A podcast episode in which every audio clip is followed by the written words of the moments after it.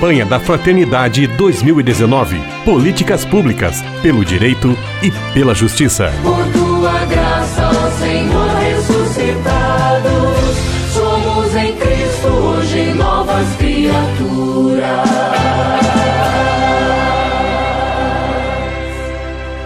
Esta nossa série especial sobre a campanha da Fraternidade 2019, que traz o tema Fraternidade e Políticas Públicas e como lema o trecho do profeta Isaías: serás libertado pelo direito e pela justiça.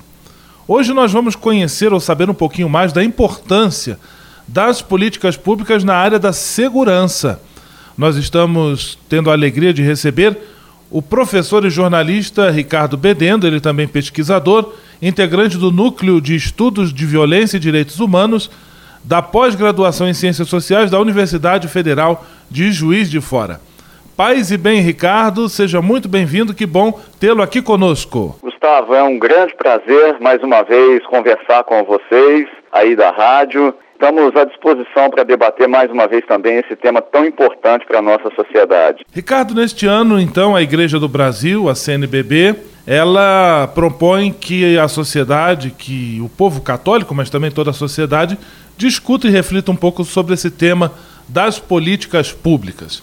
Na área da segurança, Ricardo, qual é a importância das políticas públicas? Olha, no nosso, na nossa visão, as políticas públicas elas são é, essenciais em todas as áreas e na área de segurança não é diferente, né? Uma área que hoje é, está em primeiro plano praticamente na agenda pública e, sem dúvida nenhuma, são elas que direcionam todas as ações, é, tanto do ponto de vista político quanto do ponto de vista social, que precisam ser implementadas, é, e no nosso caso aqui no Brasil, da maneira mais urgente possível. A gente tem várias demandas que necessitam da intervenção de políticas públicas que, sem dúvida nenhuma, são elas quem transformam é, os ambientes, e, a gente espera que sempre para melhor.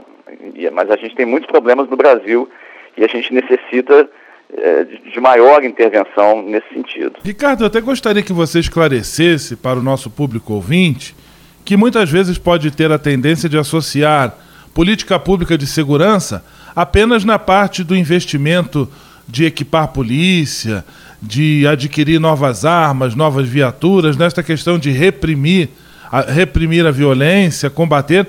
É claro que tudo isso é importante, mas certamente as políticas públicas que visam é, promover uma maior segurança da comunidade, elas não devem se concentrar apenas nessa área, não é isso? Com certeza, porque estaríamos falando apenas de um modelo reativo de segurança pública, quando hoje no mundo inteiro as políticas nessa área elas privilegiam o aspecto do modelo preventivo da segurança pública, é, de uma forma geral, que aí sim vão, vão envolver uma série de outras iniciativas para além apenas do aparelhamento de instituições e agentes. É, né, uma série de projetos, de programas que podem ser direcionados, por exemplo, à juventude, é, desde o ponto de vista né, educacional, é, até mesmo o ponto de vista de, de é, integração das comunidades, para estarem mais atuantes e mais presentes e mais conscientes sobre as suas necessidades é, nessa área. Então, assim, é, esse aspecto preventivo hoje ele é, o, ao mesmo tempo, o grande desafio também, porque é, a, a, o conceito de, de integrar tanto as instituições quanto a comunidade para um bem comum, que seria a maior segurança de todos, em vários aspectos, falando de vários aspectos, esse é, sem dúvida nenhuma, é, o grande desafio aí que nós temos pela frente. É, agora, muito recentemente, nós acompanhamos o decreto da presidência facilitando o acesso às armas de fogo aos cidadãos brasileiros. É, qual é a sua opinião em relação a esse posicionamento, que não deixa também de ser uma política pública na área de segurança? Você acha, de fato, que a solução da violência passa por aí? Olha, Gustavo e ouvintes da rádio, o posicionamento nosso aqui no Núcleo de Estudos de Violência e Direitos Humanos, aqui da universidade, é contrário a essa medida que foi implementada pelo governo Bolsonaro no início desse ano, porque nós entendemos que a arma ela é um símbolo da violência em, em todos os aspectos e a gente percebe que antes mesmo de propor alguma política realmente de segurança pública para o país, o governo ele é, implementa uma medida que vai na contramão de uma série de pesquisas também que revelam que a arma ela impacta no, no maior índice de violência e não na redução como argumenta é, a, essa medida. Então, é muito, a gente se preocupa. Só para o ouvinte ter uma ideia,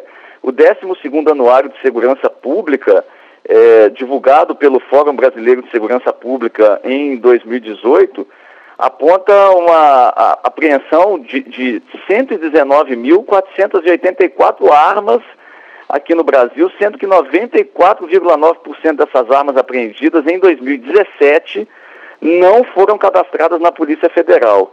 Então a gente tem problemas de fiscalização dessas armas, é, a gente tem uma preocupação muito grande com o aumento da violência doméstica, é, as pessoas vão ter mais armas em casa, então isso pode ser. É, arma não é um, um, instrumento de fácil manuseio, é, envolve todo um aspecto psicológico, técnico, que precisa ser é, muito bem trabalhado na pessoa para que ela possa realmente ter condições de utilizar uma arma. Então a gente tem uma preocupação muito grande com esse tipo de medida, porque assim, de uma certa forma também o governo ele acaba atribuindo ao cidadão uma maior responsabilidade pela sua segurança. É como se ele falasse para você, falou, olha, agora você resolve aí. Em parte, a, a, responsabilidade fica com o cidadão. E isso é uma, é uma questão que vai na contramão de uma política de segurança pública que nós entendemos como responsável e como é, de, de melhor é, caminho para que as pessoas possam resolver os seus problemas. Professor Ricardo Bedendo, jornalista, pesquisador da área de segurança pública, muito obrigado mais uma vez pela sua participação, por suas explicações que ajudam a nossa audiência a refletir e a discernir melhor sobre uma temática tão importante. Um grande abraço, fique com Deus e paz e bem. Um grande abraço, Gustavo, e a todos os ouvintes. Fiquem com Deus também. Mais uma vez foi um prazer falar com vocês. Pelo direito e a justiça libertados, povos, nações de tantas raças e culturas. Campanha da Fraternidade 2019. Políticas públicas, pelo direito e pela justiça. Por